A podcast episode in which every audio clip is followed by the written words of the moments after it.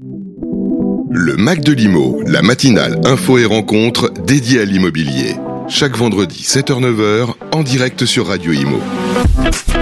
Bonjour à tous, bienvenue. Nous sommes vendredi 16 juin. Et oui, le temps euh, passe, il fait déjà chaud. Comment ça va, euh, Fabrice Coustet? Eh bien très bien Bérénice, Euh, et vous comment ça va? Euh, Ça va, En pleine écoutez, forme en pour les- pleine cet été forme. hein, qui a bien démarré. Oui, c'est vrai que là, on est, on est sur les chapeaux de roue avec, euh, avec Radio Imo. On n'arrête pas, hein, des, des événements par-ci, des événements par-là, euh, des émissions.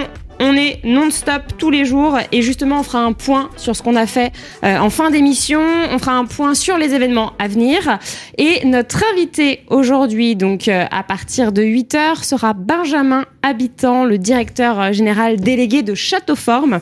Châteauforme qui est devenu une entreprise à mission justement on va en discuter euh, avec euh, Benjamin. On découvrira aussi une nouvelle start-up euh, grâce à Jean-Michel Royot. Et puis, et puis, évidemment, on parlera de, de l'actualité, beaucoup d'actualités.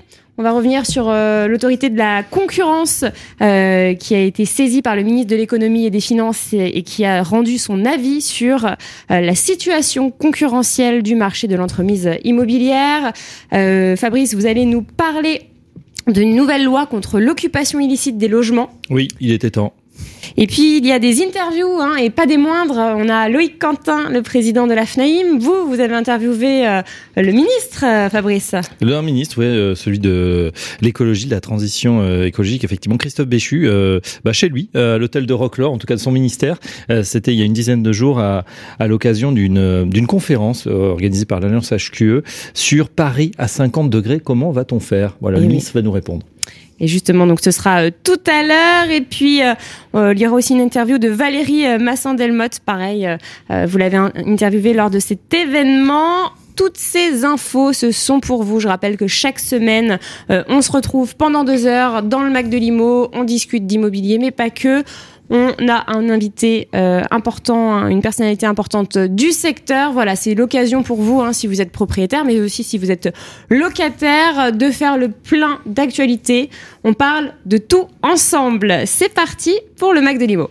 Le Mac de l'Imo, en partenariat avec Opinion System. Promis, et bien ici. Et on commence avec la revue de presse de Vincent. Bonjour Vincent. Bonjour, dans la revue de presse immobilière cette semaine, on commence avec le Parisien qui nous parle d'un futur proche, très proche, c'est le mois de septembre qui arrive et avec lui des taux pour les crédits immobiliers très hauts, des taux que nous n'avions pas vus depuis 10 ans, nous dit le Parisien, et qui devraient donc dépasser les 4% en septembre. Les premiers à franchir ce fameux palier seront évidemment les primo-accédants, mais fin 2023, tout le monde sera à 4% sauf les meilleurs meilleurs dossiers qui resteront en dessous, c'est ce que rapporte Maël Bernier, porte-parole de Meilleur Taux dans les colonnes du quotidien. En cause une production du crédit qui s'effondre à 12,2 milliards d'euros hors renégociation en mai, selon les derniers chiffres de la Banque de France, relativement stable par rapport au mois précédent, mais 45,9% de moins qu'un an auparavant. En cause aussi l'envolée des taux qui évince du marché un certain nombre de Français. Un éclairage intéressant cependant dans le Parisien avec ce banquier qui révèle que nous ne vivons pas une période anormale pour les crédits immobiliers, c'est une normalisation, confirme Pierre-Étienne Bevelet, directeur général du réseau INFI Crédit. On retrouve des taux qu'on avait en 2012, car depuis l'an 2000, les taux moyens pour les prêts à l'habitat ont d'ailleurs été au-dessus de cette barre des 4% pendant 8 ans. On continue de vous rassurer dans les échos avec cet article, l'impossible crash immobilier.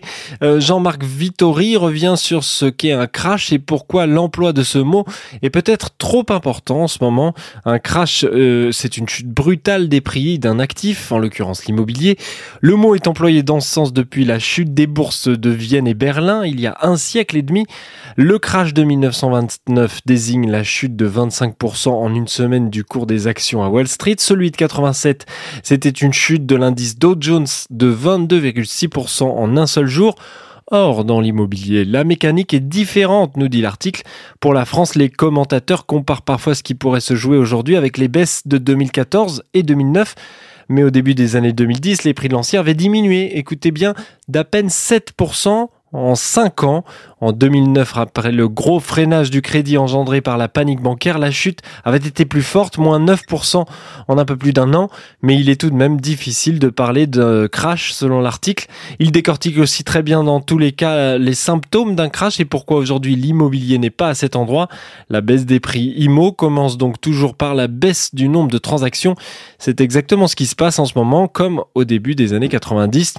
Ce mécanisme amortit mécaniquement les chocs sur les prix, ce qui laisse du aux banques prêteuses pour provisionner d'éventuelles pertes. À lire donc ce papier très précis, très intéressant dans les échos. Enfin, terminons chez nos confrères de capital.fr avec un bel article en plein dans l'actu sur les départements où les prix ont le plus reculé en trois mois. L'article se base sur la dernière note de conjoncture de la FNIM. Ces cinq dernières années, rappelle la fédération, les prix moyens ont ainsi flambé de 26,1% avant de commencer à freiner sérieusement depuis le début de l'année. Ainsi, sur le trimestre mars à mai 2023, les prix ont reculé de 0,6%, détaille la FNIM. Un tel retrait n'avait jamais été observé depuis l'année 2015. Parmi les départements où les prix dégringolent le plus vite, euh, de nombreux se trouvent dans l'ouest, le Finistère moins 2,5, la Vendée moins 2,6% ou encore le Maine-et-Loire moins 2,4%. Ils font ainsi partie des territoires les plus impactés. Euh, plus à l'est, les reculs sont également notables en Haute-Loire, moins 2,6%, dans les Alpes de Haute-Provence, moins 2,9% et dans le Rhône, moins 2,7%. Le classement complet sur le site et tous les liens vers les articles, vous les retrouvez dans le podcast de la revue de presse de Radio Imo. Le Mac de l'Imo, toute l'actualité immobilière sur Radio Imo. Bienvenue à vous si vous nous rejoignez sur le Mac de Limo tous les vendredis en direct, 7h euh, à 9h. Cette première heure, c'est de l'info et tout à l'heure, ça sera notre invité Benjamin Habitant. On parle tout de suite euh, régulation. Tiens, l'autorité de la concurrence, Bérénice, a été euh, saisie par le ministre de l'économie et des finances, Bruno Le Maire, et vient de rendre son avis sur la situation concurrentielle du marché de l'entreprise, de l'entremise, pardon, immobilière. Expliquez-nous. Et oui, donc elle a rendu son avis et sa position euh, après analyse du fonctionnement de ce marché est très claire. La loi Hoguet du 2 janvier 1970, hein, qui encadre le métier de, de professionnel de l'entremise immobilière et donc des agents immobiliers, pourrait être clarifié et assoupli. L'institution affirme que cette loi est un frein à une offre de services innovants ou à une baisse des taux de commission. Alors vous savez combien, à combien sont les, taux de commission euh, des agents euh, immobiliers en France, enfin des agences? À peu près 5% C'est ça, 5,78% en ah, moyenne en 2022 en France. Bravo Fabrice. Euh, ce qui est bien en dessous, de, au-dessus pardon, de la moyenne de l'Union européenne. Une estimation pour l'Europe? Ah, Donc on est plus cher que nos amis européens qui sont quoi, à 3, 4 4%, 4%. En moyenne, encore une fois. Hein. Donc l'institution estime qu'il faudrait baisser ces commissions de 31%, donc pour les ramener à 4%, euh, la moyenne européenne, ce qui permettrait un gain annuel calculé d'environ 3 milliards d'euros pour les ménages. Alors l'autorité déclare également que la loi Hoguet n'est plus dans l'air du temps, notamment avec l'essor du numérique, hein, puisque de nouveaux acteurs non soumis à cette disposition proposent également euh, des services similaires euh, à des services d'entremise immobilière sans que le nombre de litiges ou de contentieux ait particulièrement augmenté en fait. Euh, donc l'autorité de la concurrence a ainsi émis des recommandations au gouvernement pour accroître la protection économique des consommateurs, clarifier le périmètre de la loi Hoguet et simplifier les conditions d'accès à la profession. Alors, je vous donne quelques-unes de ces recommandations, hein, parce qu'il y en a toute une liste. Euh, celles qui sont, on va dire, euh, plus ou moins marquantes, c'est l'instauration d'une obligation de dresser dans le mandat une liste exhaustive des prestations rendues par le professionnel, afin que le client puisse détenir une information complète pour négocier les honoraires. Il y a ensuite la suppression de l'interdiction faite aux notaires négociateurs d'afficher les annonces immobilières dans les vitrines euh, de leur office notarial. Donc les notaires pourront eux-mêmes euh, euh, afficher ces annonces. La suppression enfin de l'obligation d'être titulaire d'un bac plus 3 juridique, économique ou commercial pour prétendre à une carte professionnelle. Évidemment, vous l'avez compris, euh, le secteur grince des dents. Face à ce communiqué, la FNAIM, hein, la Fédération nationale de l'immobilier, le SNPI, le syndicat national des professionnels immobiliers et l'UNIS, l'Union des syndicats de l'immobilier, ont réagi immédiatement. Pour ces trois syndicats, nous sommes dans une ère où l'accès au logement est compromis pour de nombreux Français confrontés à un ralentissement des transactions sans précédent. Et le modèle de la transaction encadrée par des agents immobiliers réglementés, pour eux, est le pilier de la sécurité des consommateurs. Et donc ces syndicats affirment que en s'attaquant à la loi au guet, l'autorité de la concurrence commet une erreur fondamentale. Et donc la FNIM, l'UNIS et le SNPI ont demandé à être reçus par Bruno Le Maire dans les plus brefs délais. Et ça devrait pas tarder. Là, c'est une info de dernière minute euh, cette semaine. C'est vrai que Loïc Quentin euh, nous a annoncé que justement, ça devrait bientôt être le cas. Il devrait être reçu par Bruno Le Maire. Très bien, ben voilà pour euh, euh, cette, cette info en tout cas qui a défrayé la, la chronique. Hein. C'est vrai, bah, c'est vrai qu'on s'y attendait pas. Et alors, euh, moi j'ai des petites infos en off. apparemment, parce que du coup les, les, les, présidents de, de, syndicats se sont entretenus tout de suite, ont appelé tout de suite le, le ministère, et le ministère a déclaré qu'il n'était au courant de rien. Voilà. Mais bon, après, est-ce que c'est vrai ou pas Qui a lancé la bombe Vous enquêtez, Bérénice J'enquête. Je vous en dirai plus la, la semaine prochaine. Le Mac de Limo revient avec Opinion System, promis et bien ici. Vous êtes un professionnel de l'immobilier, vous avez envie de plus de liberté, d'une meilleure rémunération et d'une formation continue Rejoignez propriétéprivé.com, seul réseau adhérent à la FNAIM. Propriétéprivé.com, c'est un taux de commission record dès la première vente sans frais d'entrée. Plus de 30 outils innovants mis à votre disposition gratuitement. La diffusion de vos annonces sur plus de 100 portails, la remontée automatique de vos annonces sur le bon coin durant toute l'année 2023. Contactez-nous au 02 90 87 04 69 pour découvrir les détails de notre offre dédiée aux pros de l'IMO. Depuis plus de 40 ans, GERCOP est la référence au service des professionnels de l'immobilier avec l'ensemble de ses solutions logicielles et digitales. Accent sa priorité sur l'ergonomie des interfaces, la performance des logiciels, la qualité des services et la fidélité dans la relation client, GERCOP offre une gamme de produits complète pour vous apporter des solutions dans le développement de votre activité. Gérance, copropriété, transaction ou bien encore état des lieux, pour chaque composante de votre métier, GERCOP vous propose des logiciels et des applications mobiles.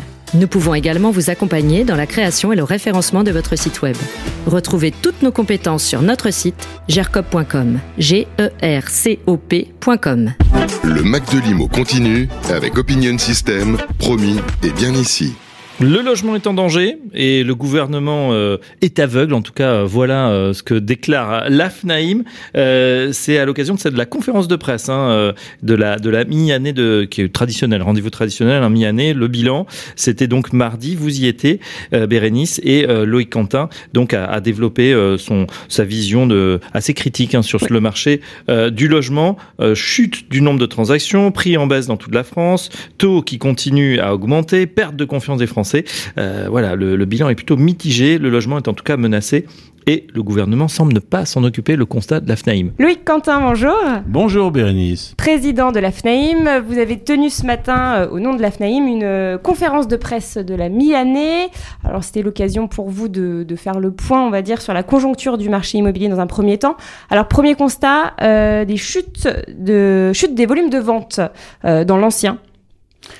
Oui, c'est une estimation, une évaluation, une anticipation que nous avons fait sur euh, l'atterrissage à fin 2023 euh, d'un volume de transactions euh, de moins 15%, c'est-à-dire environ 150 000 ventes, mutations en moins sur l'exercice, et qui constituera vraisemblablement la deuxième plus forte baisse sur le marché immobilier constatée en une année depuis 1965, c'est-à-dire remontée à une période très lointaine, mais ce qui montre la gravité et le, je dirais, euh, euh, le choc de la crise qui, qui s'affronte à l'ensemble, qui s'oppose à l'ensemble des professionnels de l'immobilier. Et donc on n'atteindra pas le million de transactions euh, d'ici à la ah, fin de l'année. On sera en dessous, à moins que la FNM se trompe, mais je pense. Mais c'est une estimation. Hein, c'est une estimation.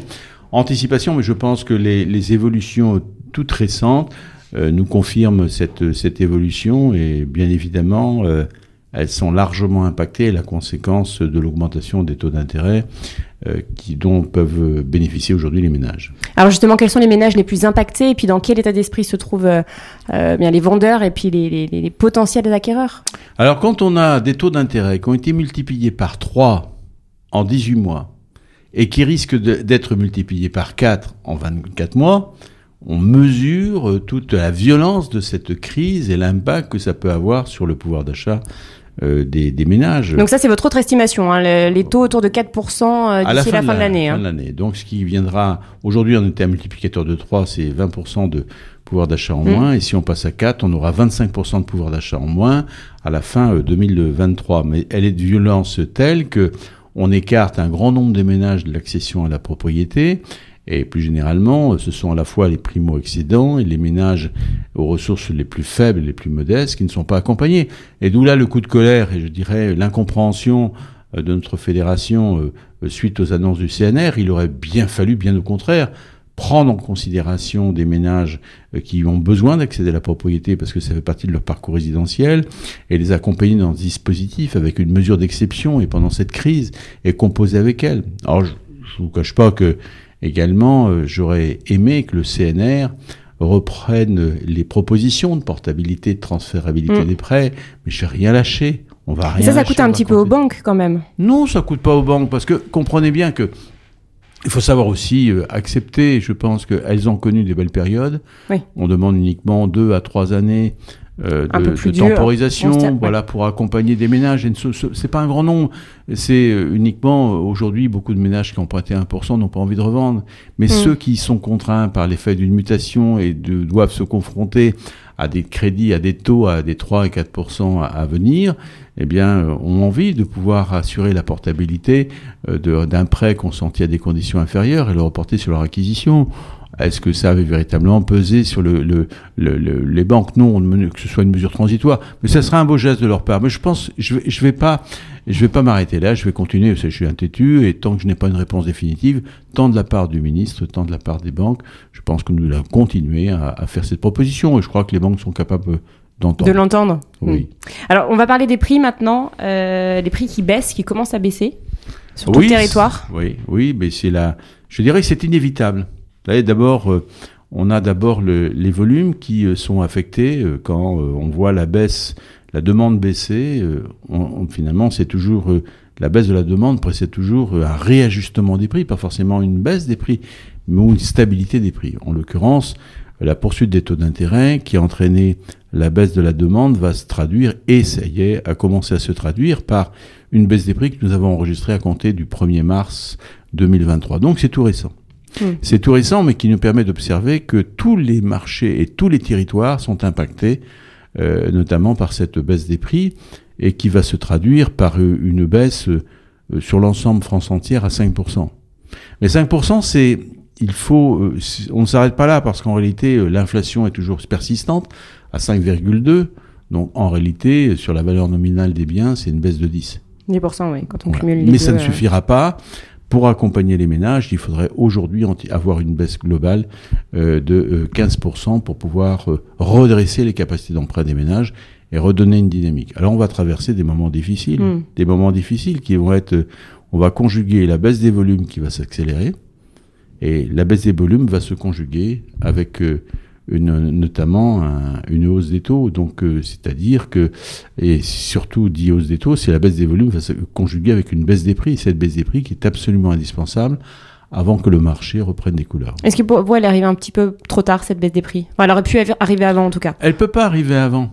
C'est mécanique. Il y a d'ailleurs le- de la prise de conscience. Vous savez, aujourd'hui, le délai de vente s'est allongé. Les vendeurs prennent conscience réellement Et de donc, il y la a cette crise. temps de prise de conscience euh, de la part des vendeurs, donc qui n'est pas toujours présente d'ailleurs. Voilà, et qui aujourd'hui, tous les Français n'ont pas compris. Ouais. Euh, certains espèrent encore retrouver leur prix, euh, le prix qu'ils souhaitaient et qui pouvait s'établir il y a un an. Mais euh, il faut quand même, euh, toute raison garder, euh, se rappeler que le premier, euh, éle- la première augmentation des taux, c'est juillet 2022. Donc c'est les premières hausses de la BCE. C'est tout à fait récent.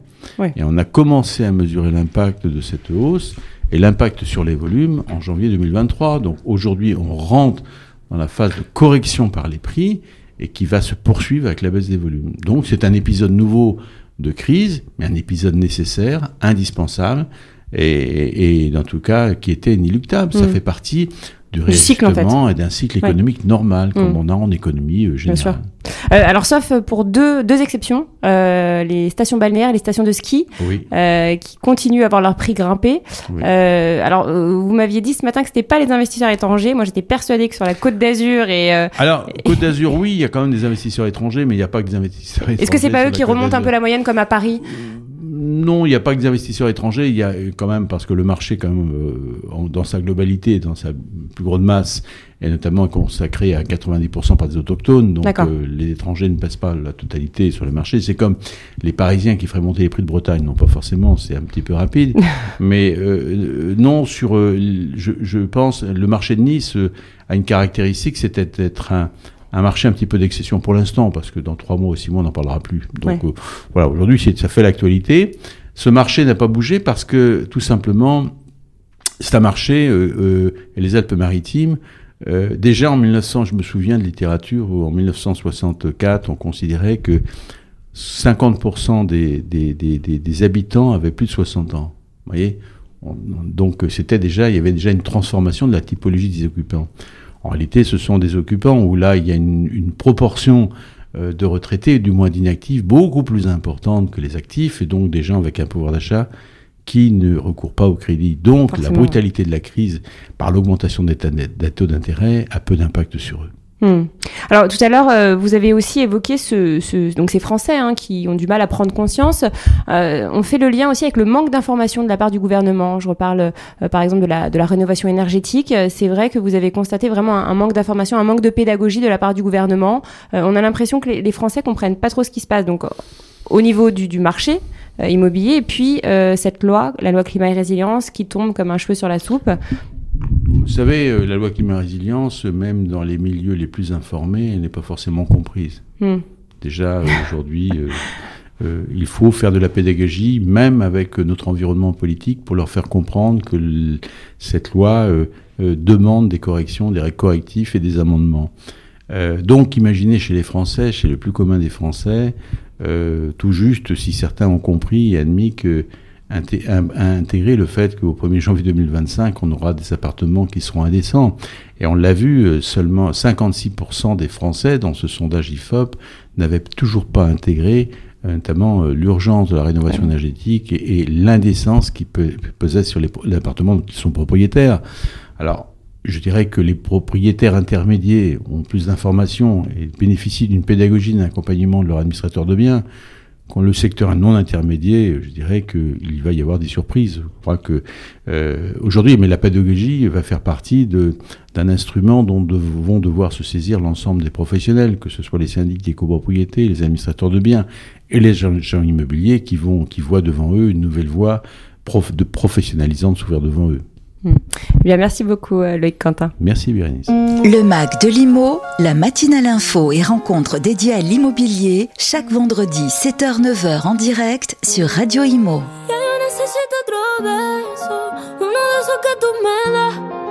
Estar lejos de ti es el infierno, estar cerca de ti es mi paz. Y es que amo siempre que llegas. Si yo odio cuando te vas, yo me voy contigo a matar. No me dejes sola, ¿pa' dónde vas? ¿A dónde vas? Ven pa' acá. ¿A dónde vas? Oh, oh, si me bailas me lo das todo. Oh, oh, ya estamos solos y se quita todo. Mis sentimientos no caben en esta pluma. ¿Cómo decirte? Tú eres el exponente infinito, la X la suma te queda pequeña en la luna. Porque te leo, tú eres la persona más cerca de mí. Si mi ser se va a apagar, solo te aviso a ti. Siente que hubo otra vida, de tu agua bebí, conocerte debí. Lo mejor que tengo es el amor que me das. Huele a tabaco y melón, y a domingo en la ciudad. Si tú me esperas el tiempo puedo doblar, el cielo puedo amarrar y darte la entera. Yo quiero que me otro beso, uno de esos que tú me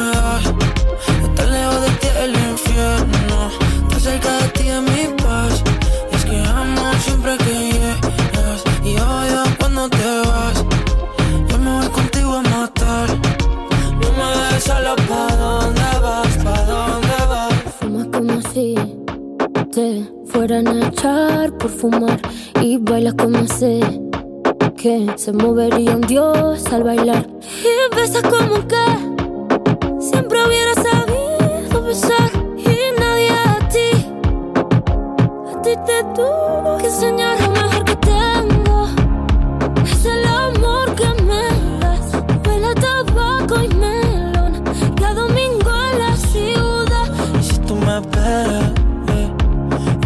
puedo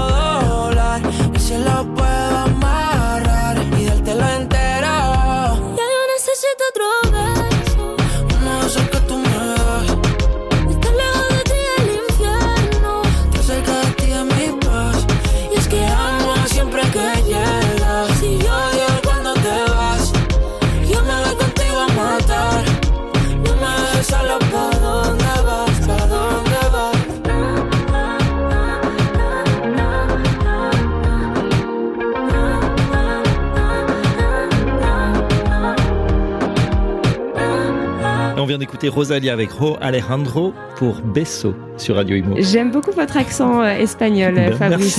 merci beaucoup, à votre femme surtout. Le Mac de Limo, en partenariat avec Opinion System. Promis, et bien ici. Bienvenue dans le Mac de Limo. Euh, Comme euh, chaque vendredi, on est ensemble pendant deux heures. Et comme chaque vendredi, on a un invité et pas des moindres à partir de 8 heures. Aujourd'hui, c'est Benjamin Habitant, euh, le directeur général délégué de Châteauforme. Et c'est vrai qu'on a, on a bien hâte de le recevoir. Voilà, on va parler de l'actualité de Châteauforme, de son parcours. Vous allez voir Fabrice qui est, qui est assez, assez intéressant, très intéressant même.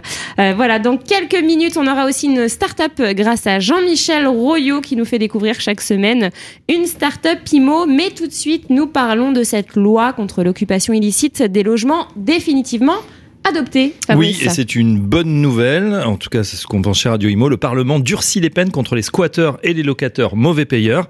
Mercredi soir, le Sénat vient d'adopter en seconde lecture une loi qui vise à protéger les logements contre l'occupation illicite. Une loi portée par les députés de la majorité, Guillaume euh, Casbarian et Aurore Berger, groupe Renaissance.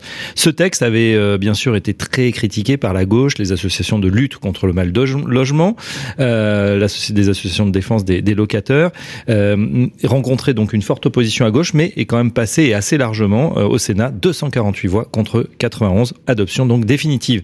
Depuis trop longtemps, euh, se félicite euh, Guillaume Casbarian après le vote, de petits propriétaires sont victimes de squatteurs et d'une petite minorité de locataires qui ne paient plus son loyer depuis des années. Ce texte apporte une réponse à des situations de détresse.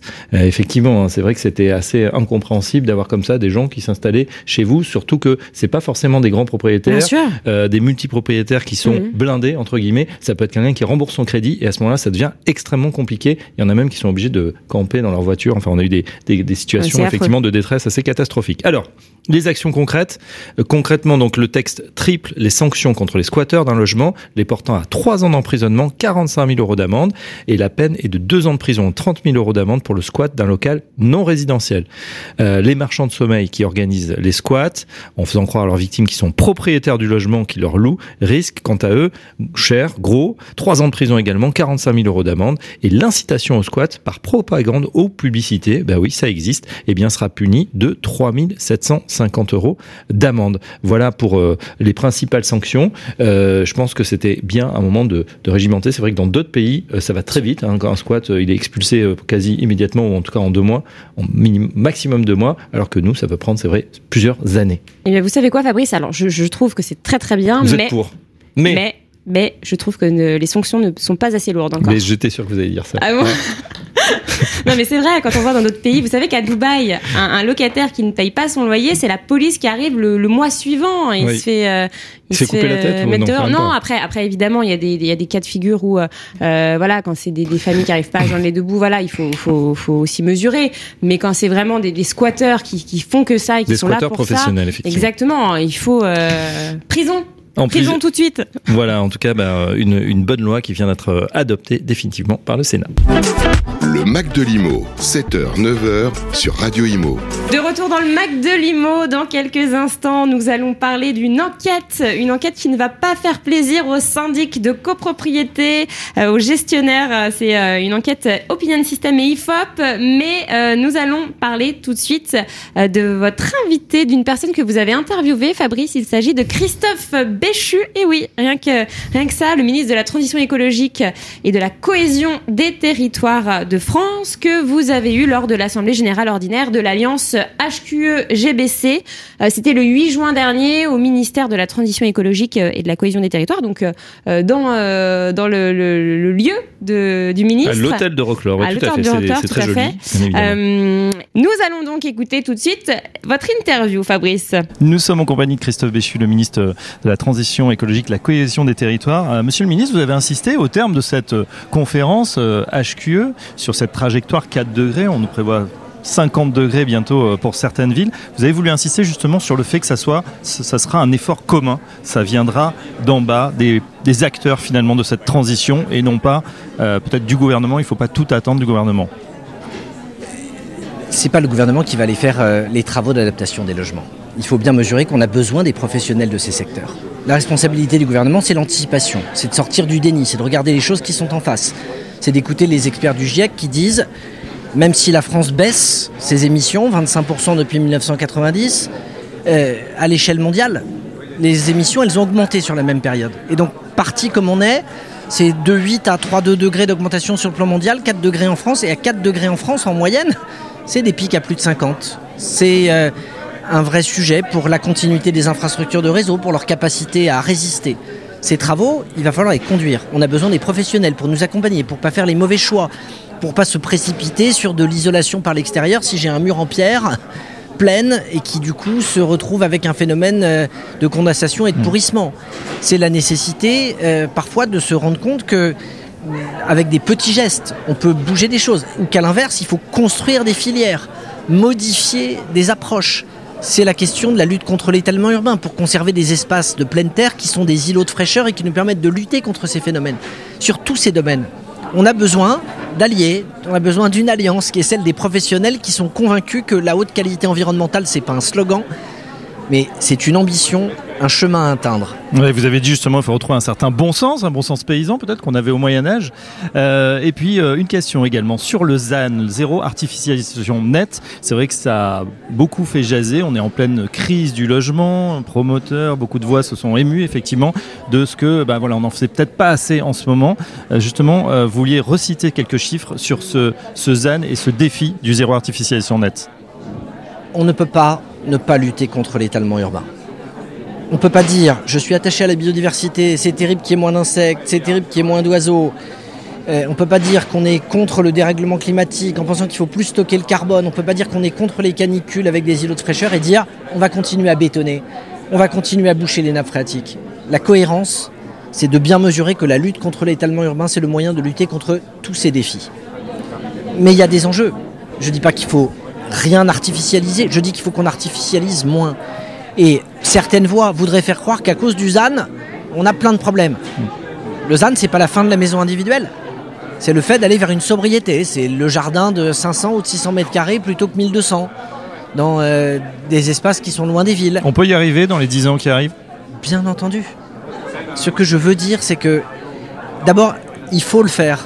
Parce que si on ne le fait pas, le coût de notre inaction, l'impact que nous aurons après coup de ne pas avoir suffisamment lutté contre cet étalement urbain, il participera à l'augmentation de ces températures, à ces érosions, à ces effondrements de biodiversité. Et on a pris des habitudes sur lesquelles il faut qu'on revienne en retrouvant effectivement cette forme de bon sens, en mesurant que rapprocher les distances, ça va dans le bon sens. C'est pas une façon d'aller condamner le pavillon, d'aller tout bouleverser. C'est une façon de remettre de la sobriété, de la lutte contre le gaspillage et un peu de bon sens dans beaucoup de décisions.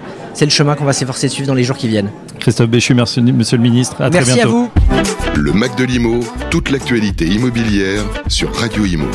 Vous êtes bien dans le mag de l'IMO jusqu'à 8h les infos, euh, toute l'actu sur l'immobilier et à partir de 8h on sera en compagnie de Benjamin Habitant. Tout de suite on va parler syndic. Eh bien ce ne serait pas le bon accompagnateur dans la rénovation énergétique des copros pour 44% des Français. C'est le résultat étonnant du dernier baromètre Opinion System IFOP sur la satisfaction client dans l'immobilier et plus spécifiquement à l'égard des syndics de copropriété. Et oui, et si euh, Fabrice, en, en pratique, les syndics de copropriété sont censés, hein, on le dit souvent, être le pilier des projets de rénovation énergétique dans l'habitat collectif. Bien sur le terrain, c'est pas vraiment la même chose. hein, c'est ce qu'on voit dans ce sondage. Alors pour rappel, toutes concernées par la loi climat et résilience depuis le 1er janvier euh, dernier, 2023, euh, les copropriétés doivent progressivement réaliser un diagnostic de performance énergétique de leur bâtiment et le traduire en un plan pluriannuel de travaux, en un PPT. On en parle beaucoup sur notre antenne. Alors ces impératifs de rénovation énergétique euh, constitueraient une belle opportunité pour les syndics hein, d'affirmer euh, leur rôle au sein des copropriétés. Pourtant, Pourtant, vous l'avez dit, euh, seuls 56% des Français estiment que les gestionnaires sont des interlocuteurs adaptés pour porter ces projets. Donc 44%, comme vous l'avez dit, ne, ne pensent pas ça. Autre résultat de ce sondage, 59% des répondants constatent que le sujet n'est même pas abordé par leur syndic, euh, sauf euh, à l'occasion des assemblées générales. Mais on le sait, l'assemblée générale, ça a lieu une fois par an, donc ce n'est pas suffisant. 54% des personnes interrogées déclarent ne pas avoir été alertées sur la hausse de leurs charges, donc euh, la hausse du prix de l'énergie, etc. C'est vrai qu'ils ont vu bah, les charges augmenter, ils n'ont pas su pourquoi. Et c'est vrai que quand on quand on s'intéresse pas beaucoup à ce qui se passe à l'immobilier, c'est possible. Hein, quand on, fait autre chose, bah, on comprend pas pourquoi. 49% expliquent ne pas avoir eu de conseils pour maîtriser la consommation énergétique de leur immeuble, donc un Français sur deux. Donc un manque de pédagogie globale en matière d'information euh, sur les enjeux de la rénovation énergétique, souligné par 52% des Français qui aimeraient que leur syndic soit davantage proactif et offensif sur ces sujets. Aussi, 55% des Français estiment qu'aucun travaux n'a encore été programmé dans leur copropriété et 51% ne savent pas bah, ce qu'il faut entreprendre pour euh, justement cette rénovation énergétique. Concernant le coût, hein, euh, principal frein à la rénovation énergétique, 57% des répondants annoncent ne pas avoir reçu d'informations sur les aides financières possibles. Donc tout ça pour dire que clairement, il y a un manque d'informations. Alors, est-ce que le gouvernement a une part à jouer là-dedans? Je pense que oui. Euh, plus de pédagogie, mais c'est vrai que les syndics ont euh, un rôle primordial. Alors, certains syndics jouent le jeu à fond, mais d'autres, voilà, c'est un peu plus compliqué. Le Mac de Limo revient avec Opinion System, promis et bien ici. Décret tertiaire et rénovation énergétique des bâtiments. Accès Énergie vous accompagne pour optimiser votre projet et garantir sa performance énergétique et économique. Nous vous assistons de A à Z. Audit énergétique, année de référence, modulation des objectifs, identification des meilleures solutions, schéma directeur, suivi de la maintenance. Nos engagements, une totale indépendance, des prestations de haute qualité, des outils innovants, des ingénieurs spécialisés, un temps de retour sur investissement optimal et la garantie réelle de performance énergétique après travaux. Parce que de la précision initiale naît la performance finale. Accès aux énergies. www.acceo.eu. Contactez-nous pour optimiser votre projet de rénovation énergétique.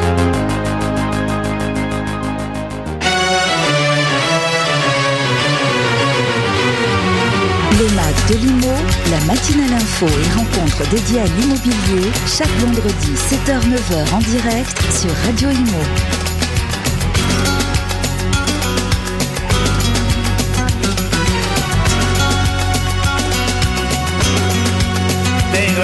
A Blanca, entre ritmo y fantasía, una guitarra un gitano canta, cántame Andalucía.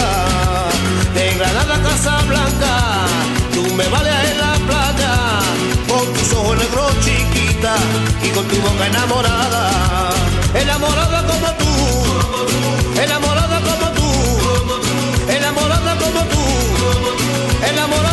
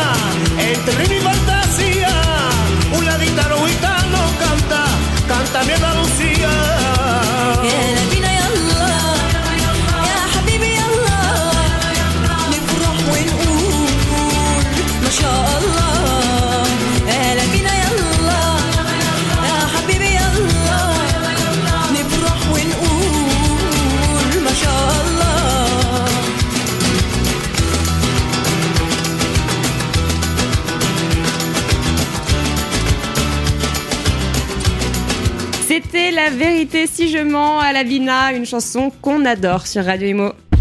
Le Mac de l'Imo, toute l'actualité immobilière sur Radio Imo. Fabrice, nous l'avons dit tout à l'heure, vous étiez présent à l'Assemblée Générale Ordinaire de l'Alliance HQE GBC à l'hôtel de Roquelaure au ministère de la Transition écologique et de la cohésion des territoires. C'était le 8 juin dernier et vous avez interviewé la directrice euh, de recherche CEA au laboratoire Sciences du climat et de l'environnement à Paris-Saclay. Il s'agit de Valérie Masson-Delmotte. On l'écoute tout de suite. La conférence de l'Alliance HQE sur euh, les- le climat et cette trajectoire 4 degrés en, en compagnie d'une spécialiste, c'est Valérie Masson-Delmotte, paléoclimatologue, directrice euh, de recherche au CEA et coprésidente du groupe euh, numéro 1 du GIEC depuis 2015. Et jusqu'- jusqu'à cet été. Voilà. Euh, Valérie, euh, bonjour. Vous définissez comme une physicienne du climat. Oui. Euh, alors, les émissions de gaz à effet de serre, elles ont légèrement diminué, mais globalement, elles continuent à augmenter. Enfin, en vitesse, ça progresse moins vite, mais la pente n'est pas très bonne. Alors, en fait, et euh, qu'est-ce qu'on peut faire Donc tout dépend de ce que l'on regarde. Euh, si l'on regarde en France, on a une baisse régulière des émissions de gaz à effet de serre, notamment euh, sur les dernières décennies. Et l'enjeu pour la France, par rapport à ses engagements européens dans le cadre de l'accord de Paris sur le climat, c'est doubler le rythme de baisse des émissions les années qui viennent. Donc ça, c'est l'enjeu pour la France. Au niveau mondial, ce qu'on voit, c'est une action pour le climat qui monte en puissance. Euh, plus de 18 pays dans le cas de la France qui ont déjà une baisse des émissions, y compris avec le commerce mondial. Euh, des, euh, des politiques publiques, des lois qui, ont pe- qui encadrent la moitié des émissions, qui ont permis d'éviter d'émettre plusieurs milliards de tonnes de gaz à effet de serre chaque année, mais qui ne sont pas encore suffisants. Donc bien, mais pas suffisant. Donc au niveau mondial, on a encore une poursuite de la hausse des émissions de gaz à effet de serre, mais ça ralentit, et notamment pour le, le CO2, issu des énergies fossiles, c'est celui qui pèse le plus. Face à ce constat, quelles sont euh, vos recommandations? Qu'est-ce qu'on peut faire pour accélérer le mouvement? On a l'impression qu'on a été finalement assez euh, vertueux. En tout cas, on a pris conscience euh, du problème en France, peut-être en Europe, mais d'autres régions du monde, bah, c'est vrai, c'est plus compliqué. En fait, les enjeux, c'est de bien comprendre, de prendre la mesure des risques. Les risques ne sont pas les mêmes dans les différentes régions du monde. Il y a 3,5 milliards et demi de personnes dans des contextes hautement vulnérables qui, comme partout, seront affectées par l'intensification des extrêmes, comme les vagues de chaleur, euh, les pluies intenses, les sécheresses agricoles, et qui n'ont pas les mêmes capacités à agir que nous. Donc, en fait, euh, moi, ce qui me frappe, c'est plutôt une prise de conscience plus précoce dans les pays du Sud de cette vulnérabilité et plus récente à nos latitudes, euh, notamment par euh, des, situations qui ont été très difficiles à gérer, ne serait-ce que l'année 2022 en France. Et le point qui est important, c'est qu'il y a trois leviers de, de solutions, en tout cas pour la baisse des émissions de gaz à effet de serre. Il y en a un premier sur l'innovation technologique, et on est aux avant-postes dans les pays industrialisés. Oui. Euh, le fait de pouvoir déployer des solutions, c'est ce qui va faire euh, la capacité à, à obtenir des parts de marché demain partout dans le monde.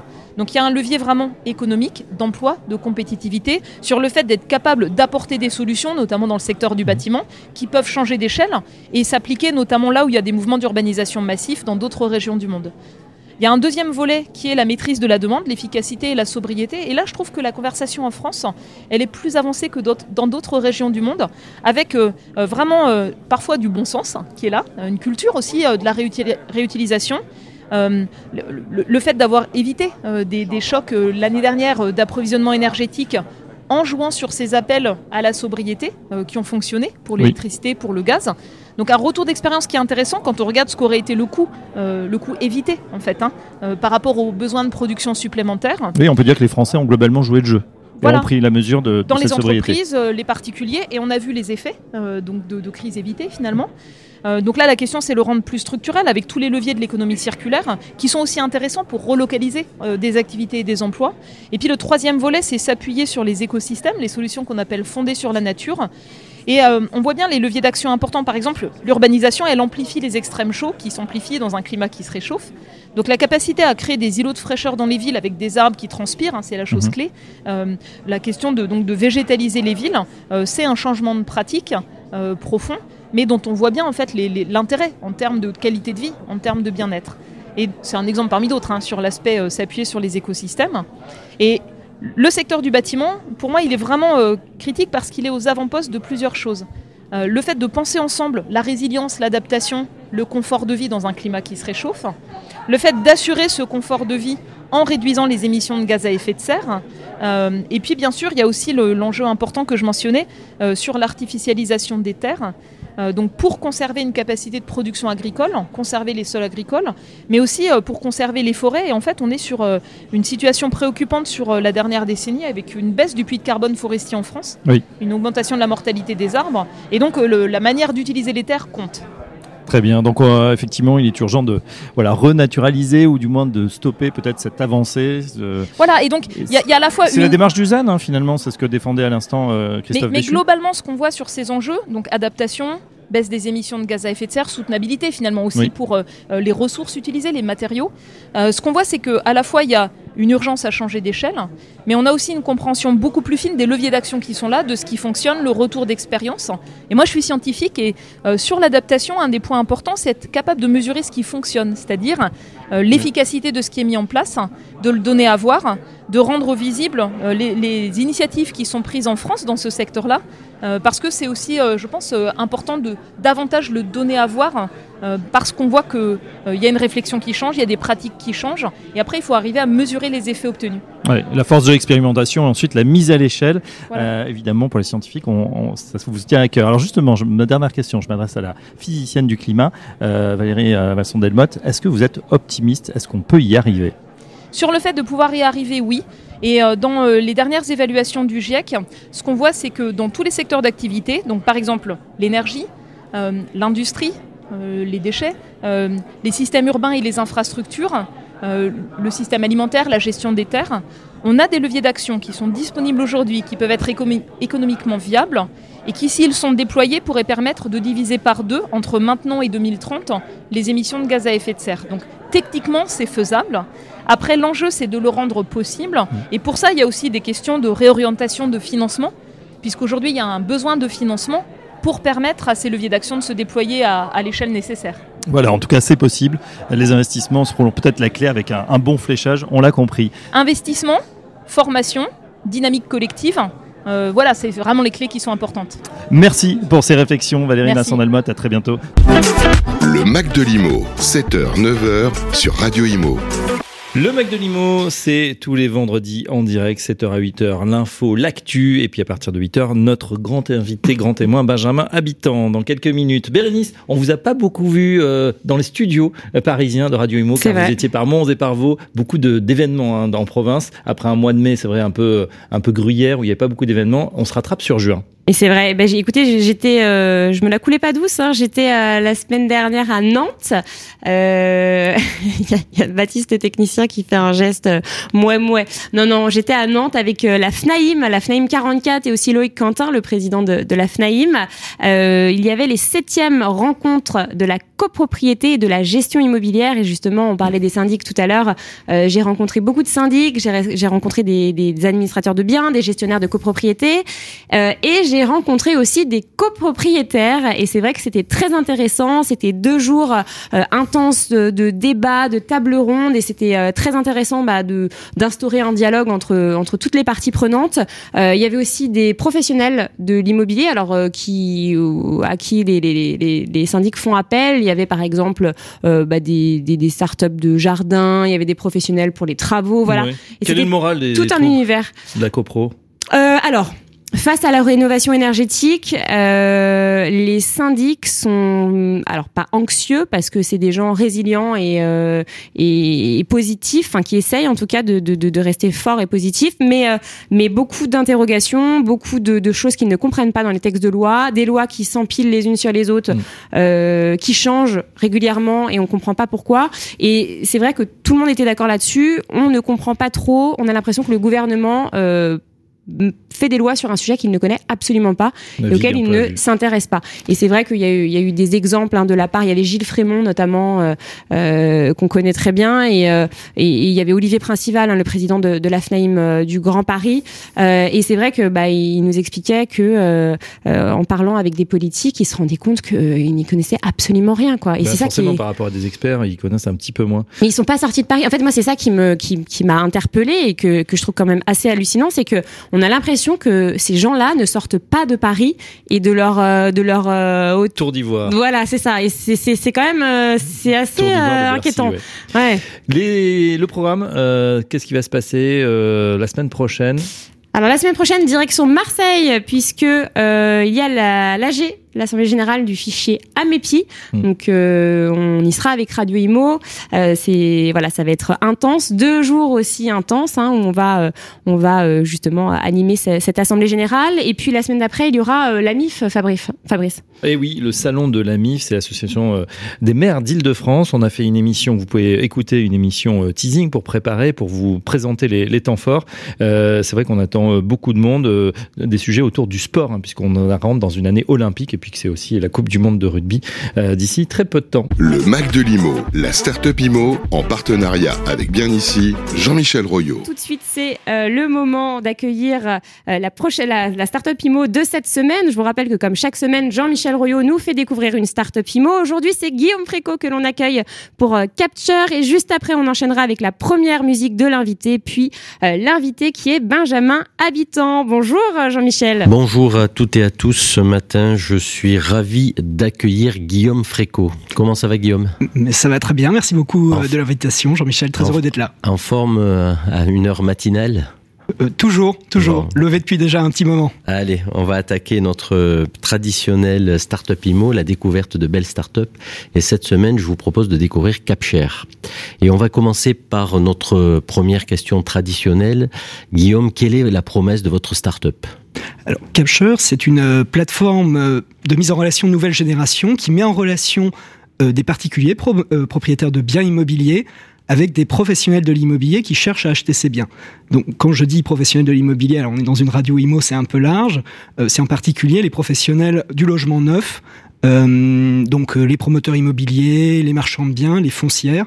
Euh, et donc, nous, nous les aidons à entrer en relation avec des propriétaires qui sont motivés et super Une qualifiés. nouvelle forme du sourcing Exactement, exactement. L'idée, c'est euh, de ne pas informer euh, le promoteur sur euh, su- sur le, terrain, puisqu'il connaît assez bien le terrain. C'est de lui donner une information sur qui est vendeur et qui a envie de lui parler à quel moment. C'est d'arriver au bon endroit au bon moment.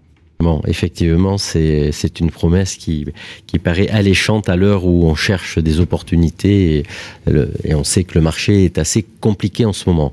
Alors. En une minute, hein, vous savez, la, la- dans nos, nos- traditionnelles questions, on va vous donner une minute pour en savoir plus. Donc, je me retourne vers notre super tech et je lui demander de nous mettre le chrono. Et à vous, Guillaume, on veut tout savoir en une minute. Depuis, depuis quand ça existe Combien vous êtes de salariés quel, quel est votre mode, euh, votre business model Enfin, on veut tout savoir. Allez-y, top chrono. Euh, on existe depuis juin 2020. On a fêté notre anniversaire il y a quelques jours. On est euh, parti d'une équipe de deux personnes. Aujourd'hui, on est 11, euh, ce qui est ma grande fierté. Euh, Capture, c'est avant tout des résultats. On a eu plus de 3000 personnes, euh, 3000 particuliers qui nous, sont, qui nous ont approchés, qui ont laissé des coordonnées ces trois derniers mois, ce qui nous a permis de contribuer euh, au lancement de, projets immobiliers euh, de logement pour euh, plus de 150 logements. Et donc ça, c'est ma grande fierté, c'est que on est une start-up du digital, mais on est aussi quelque chose qui a un effet concret sur les territoires. Euh, comment ça marche? On a une stratégie 100% digitale sur l'acquisition euh, des prospects. Ça nous permet d'être massif. Ça nous permet aussi d'être pédagogique. C'est-à-dire qu'on pousse beaucoup d'informations vers les propriétaires pour les rassurer sur les professionnels de l'immobilier. Souvent, les gens comprennent pas. Souvent, les gens ont reçu beaucoup de courriers de développeurs fonciers, ont pas toujours tout compris. Nous, on donne de l'information, on crée de la réassurance. Et ensuite, une fois que la personne est motivée, laisse volontairement des coordonnées, ben nous, on a un algorithme de tri, donc il y a toute une partie tech, qui permet d'envoyer le bon euh, propriétaire au bon professionnel de l'immobilier. Bon, super, c'est c'est très clair, euh, c'est très clair. Moi, j'ai quand même une question complémentaire. Vous êtes en Île-de-France, vous faites toute la France, vous avez des des zones. euh, que- quelle est votre stratégie géographique aujourd'hui? On est euh, présent là où on a des clients, donc on est très présent sur l'arc atlantique, euh, historiquement, également en Ile-de-France et en gros dans toutes les, les 20 plus grosses agglomérations françaises. Parfait. Alors, euh, vous parlez déjà d'opérations lancées, de 150 logements euh, construits euh, ou, en, ou en cours de construction dans, les- prochaines, prochaines années. Qui vous fait confiance aujourd'hui? On a la chance euh, d'avoir un, un nombre important de professionnels qui partagent notre vision. Euh, moi, j'aimerais nommer ceux qui nous soutiennent depuis le début. allez-y, c'est euh, le moment de leur remercier. Exactement. Bah, notamment P2I, qui est un de nos partenaires de confiance. On et, salue euh, Gilles Madre. Exactement, exactement. Et euh, bah, qui nous a fait confiance à un moment où on se lançait. Et qui aujourd'hui bah, voit euh, le début euh, des fruits que porte la démarche.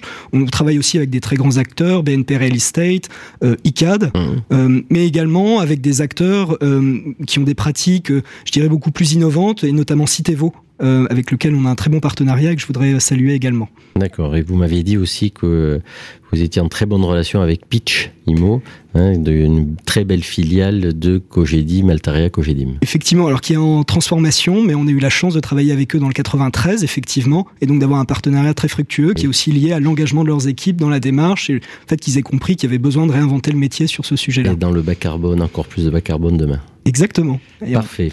Parfait, écoutez, euh, c'est très très clair et effectivement c'est une nouvelle forme de sourcing qui va intéresser euh, beaucoup de nos amis et de nos auditeurs euh, de Radio Imo. Alors si on veut contacter Guillaume, on fait comment si on veut contacter Capshare Alors, deux manières. Si vous voulez pas me parler à moi, vous allez sur le site. Il y a un côté professionnel. euh, et donc, vous pouvez demander une démo. Et si vous m'aimez bien et que vous avez envie de me parler, vous pouvez me contacter euh, directement sur mon profil LinkedIn, Guillaume Fréco. Il y en a deux en France. Il y en a un qui fait de l'IMO, un qui en fait pas. Et donc, c'est celui qui fait de l'IMO qu'il faut contacter. Alors Guillaume Fréco, F-R-E-C-A-U-T, euh, le cofondateur, CEO de la belle start-up euh, de la semaine qui s'appelle Capshare. Écoutez, un grand merci. Moi, je profite de ces derniers mots pour également remercier notre partenaire bien ici, euh, grâce à qui nous découvrons chaque semaine une belle start-up. Cette semaine, c'était Capshare. Félicitations, Guillaume. Et puis, on vous attend dans quelques mois, dans quelques trimestres, pour que vous nous racontiez la suite de votre belle aventure. À très bientôt. Ce sera avec plaisir. Merci beaucoup, Jean-Michel. Merci à vous.